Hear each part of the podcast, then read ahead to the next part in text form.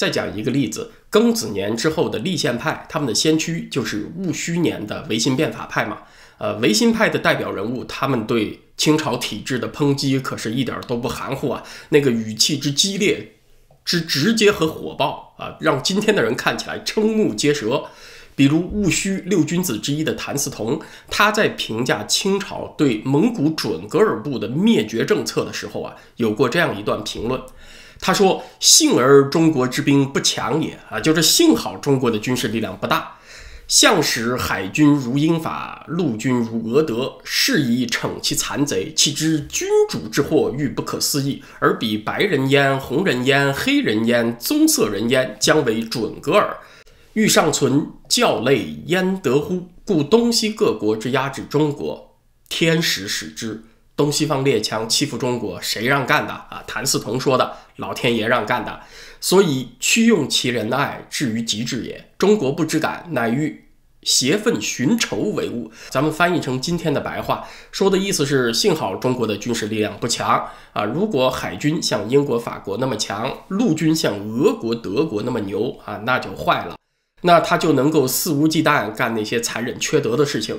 不仅和他有冲突的啊，就是君主之间那个灾祸会变得不可思议。你把人家打败了呢，没准儿啊就把人家的这个君主啊、领袖啊给灭门了，甚至连其他种族和民族，什么白种人、黑种人，直到棕色人种，都会像蒙古的准噶尔部那样灭族了。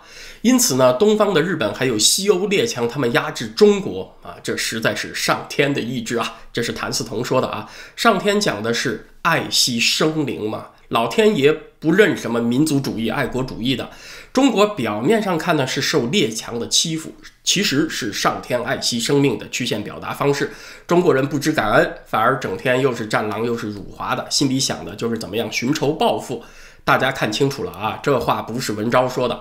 谭嗣同说的够不够反华啊？够不够激进？相比之下呢，我这个频道说点话实在是弱爆了。其实我这儿说几句比谭嗣同要温和的多了。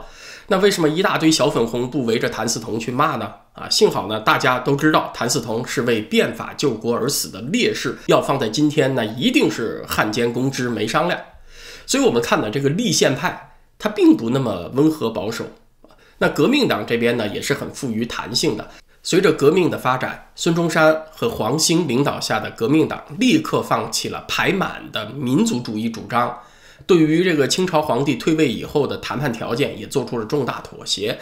所以，我们看一九一一年武昌起义啊，是那一年十月十号到一九一二年二月份，清帝退位诏书公布，推翻清帝的这个内战呢，其实只持续了三到四个月时间。如果没有革命党，他们对革命目标和基本纲领及时做出修正啊，是做不到的。